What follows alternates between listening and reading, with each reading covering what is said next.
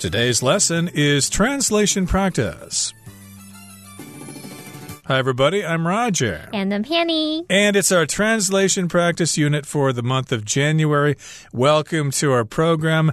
And we've got a couple of topics to talk about.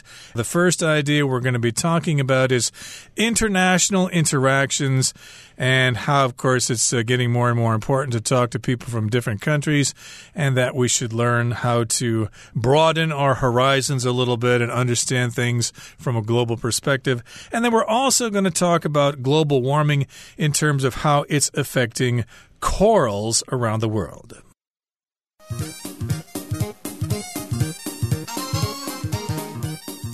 好，那我们就进入第一部分，是关于国际观。那来看看第一个要翻译的句子是：随着国际互动变得普遍，许多离我们遥远的事情，事实上与我们的日常生活息息相关。好，这个句子的主词是许多离我们遥远的事情，那么动词是息息相关。那这个句子它前半部呢，可以用 as 来引导副词子句去表达随着怎么样怎么样，那是在描述持续到现在的情况。时态就是可以用现在完成式表达。那么主要子句的部分，它是来描述事实，所以我们时态用现在简单式。再来国际互动的话，我们可以把它翻译成 international interaction。这个 interaction 就有互动的意思。我们接着就请 Roger 老师帮我们讲解第一个重点。Okay, so here's point A. It says many things that are remote from us. which can also be expressed as many things that are far away from us. So, this, of course, is talking about something, and then, of course, we're going to add the be verb later and finish the sentence. But when we talk about things that are remote from us, we could be talking about physical things like Mount Fuji in Japan, or the Kremlin in Russia, or the Great Wall of China. Those are things that are remote from us, or they are far away from us. But things could also be referred referring to ideas such as religious concepts, trading ideas, different languages, etc., etc. Yeah, they are far away from us. They are remote from us, and that's what remote means. They're very far away from us, and of course, we have trouble getting access to those things. 好，我们来看第一个重点是许多离我们遥远的事情。那可以有 many things that are remote from us，或者是 many things that are far away from us。好，那这边我们就是用 many things 许多事情来当先行词，后面再用 that 去引导的关系子句来表达是许多怎么样的事情，用这个 that 关系子句来形容它。好，那这边我们看到这个 remote，它就是形容遥远的、相距甚远的，我们就可以用 some。Something is remote from 点点点来表达某事物远离什么，跟什么相距甚远。还有呢，far away 也是很常用的用法，它就是指遥远。我们说 something is far away from 点点点，就是某事物离什么很远的意思。好，那我们接着进到下一个重点。Okay, here's point B. It says be relevant or related to our daily lives. If something is relevant, that means it has something to do with us. There is a relationship there there, and that is similar in meaning to related to, to be related to our daily lives. Related to could also mean you have some sort of family connection with somebody, like if your name is Johnson and somebody knows somebody else who is Johnson, you might ask, Hey, I know Hank Johnson. Are you related? Are you relatives? Are you cousins or something? No, we're not related at all. We just happen to have the same surname. So, yes, indeed, we're talking about things that have to do with our daily lives. Some things don't have anything to do with our daily lives, but some things do, like uh, transportation in the city where we live or the restaurants and things like that. They are relevant to our daily lives or they are related to our daily lives. We see them pretty much every day. 嗯，好，那我们接着来看看下一个重点是与我们的日常生活息息相关。那要表达跟什么息息相关，我们可以用到形容词 relevant， 它就是表达相关的或是有关联的，所以我们就可以用 be relevant 或者是 be related to our daily lives 去表达去翻译这个部分。好，那特别注意一下，我们的 relevant 它的相反词呢是在前面加上 i r 变成 irrelevant 不相关的。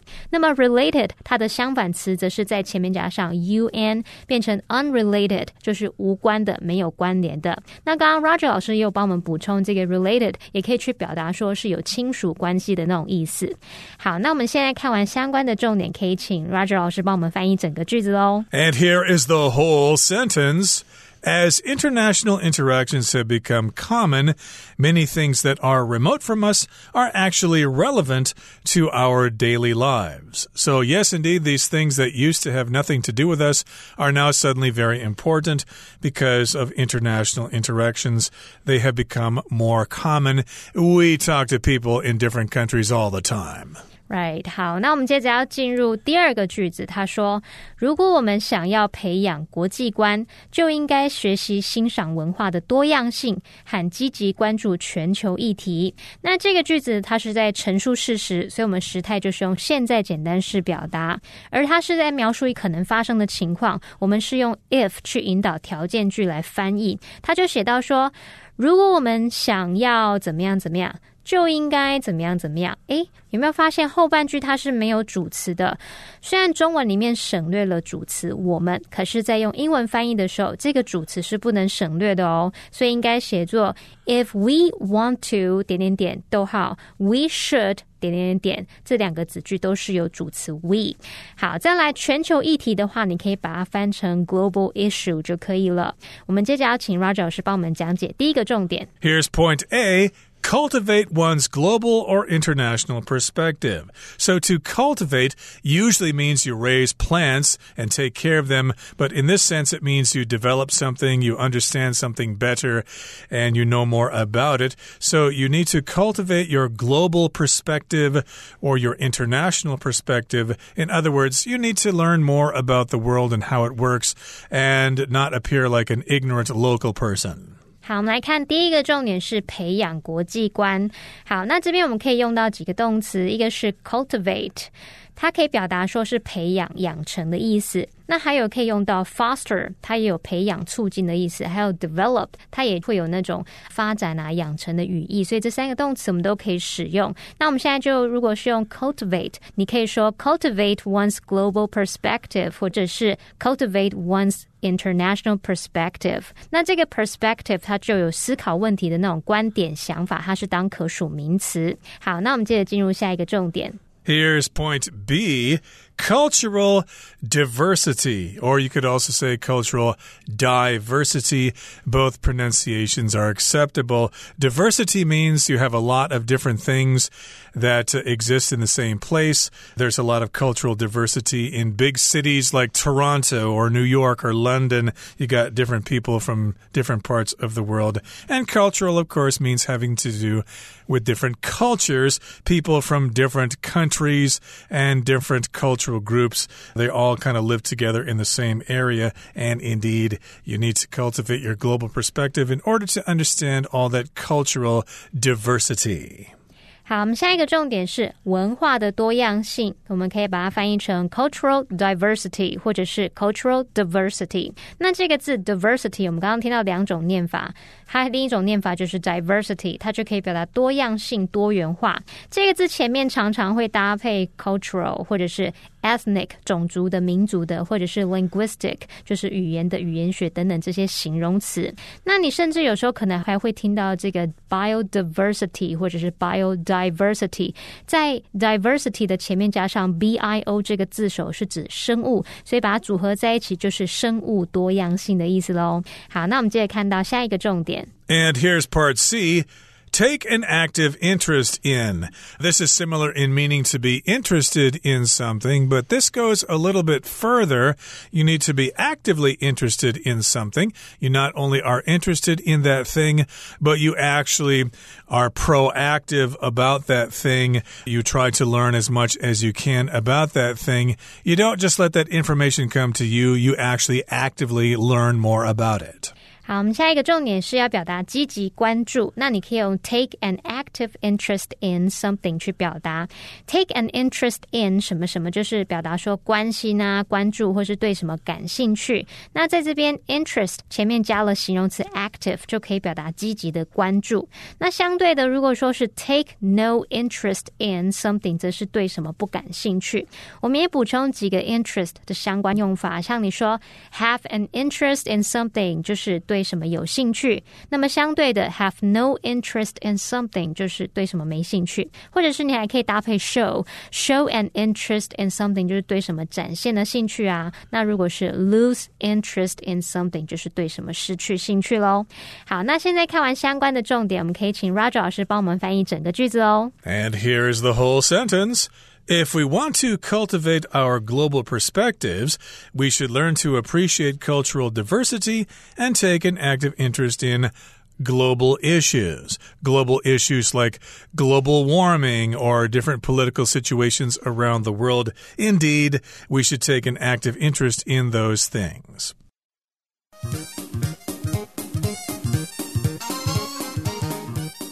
好，那接着我们进入第二部分的翻译写作练习喽。那么第二部分是关于珊瑚礁的保育。那我们来看看第三个要翻译的句子是：几乎所有的物种都受到全球暖化的威胁，珊瑚以及生活在珊瑚礁周围的各种物种也不例外。那这个句子是来陈述事实，我们时态就是用现在简单式表达。那特别注意的是，从中文来看啊，前后句子之间并没有连接词，可是，在翻译成英文时，我们记得要加上连接词 and 去连接两个句子才符合文法哦。好，那看到前半句的主词就是几乎所有的物种，动词是都受到威胁。那么后半句它的主词是珊瑚以及各种物种。接着，他要表达说什么什么也不例外，我们可以用到 be no exception。所以这边它的动词就是用 be 动词。那我们配合复数主词，所以这个 be 动词就是用 are。好，再来要补充句子里面有几个特定的名词，像物种，你可以说 species，或者是念作 species。注意它单复数同形哦。再来，全球暖化，我们前面有提过，就是 global warming。还有珊瑚是 coral。Coral reef 则是珊瑚礁。好，我们接着就要请 Roger 老师帮我们讲解第一个重点。Okay, here's point A are threatened by global warming or are under threat from global warming. So here we've got the word threat and the verb form threatened. Threat is the noun, and of course, something can be under threat, which means it is endangered by something. Something bad could happen to something as a result of something else. And then we've got the verb phrase to be threatened by someone. For example, if I were talking to Big Mike's girlfriend, for example, and he got jealous, I might be threatened by him. He might say, Hey, if I see you talking to my girlfriend again, I'm going to knock your teeth down your throat. So in this particular case, coral could be threatened by global warming. In other words, it's in trouble because of climate change. 好，我们来看第一个要翻译的重点是受到全球暖化的威胁。你可以说 are threatened by global warming，或者是 are under threat from global warming。这时候我们看到这个动词 threaten，它就表示威胁到或是危害到。它常常会用被动语态 be threatened by 加上名词来表达受到什么的威胁。那其实你也可以用到它的名词是 threat。如果你用 under threat，就可以表达受到威胁或是处于险境的那种意思哦。好，那我们接着来看下一个重点。Here's point B, as well as and or along with. And these words just mean also. So you use this to talk about something that uh, has two or more points. I could say the dog is friendly as well as cute. The dog is friendly and cute. Basically, we're saying two things at the same time about this particular dog. 好，来看下一个重点是要表达以及和。那你可以用 and，这是最简单的嘛？那你还可以用到 as well as。或者是用 along with。那这边要补充说明一下，as well as 它在当连接词的时候呢，是要连接两个词性相同的字词。那如果你要去连接两个主词的话，你要特别注意 as well as 前面的那个主词才是重点哦，才是主角。那所以你的动词单复数是要配合前面的这一个主词。那我们这边举一个例子哦，像如果我说老师以及学生们都很期待新的学期，我就会说 the teacher as well as the students is looking forward to the new semester。这时候我是用 is looking forward。我们用 is 是因为配合 as well as 前面的主词 the teacher，所以才用单数型去表达。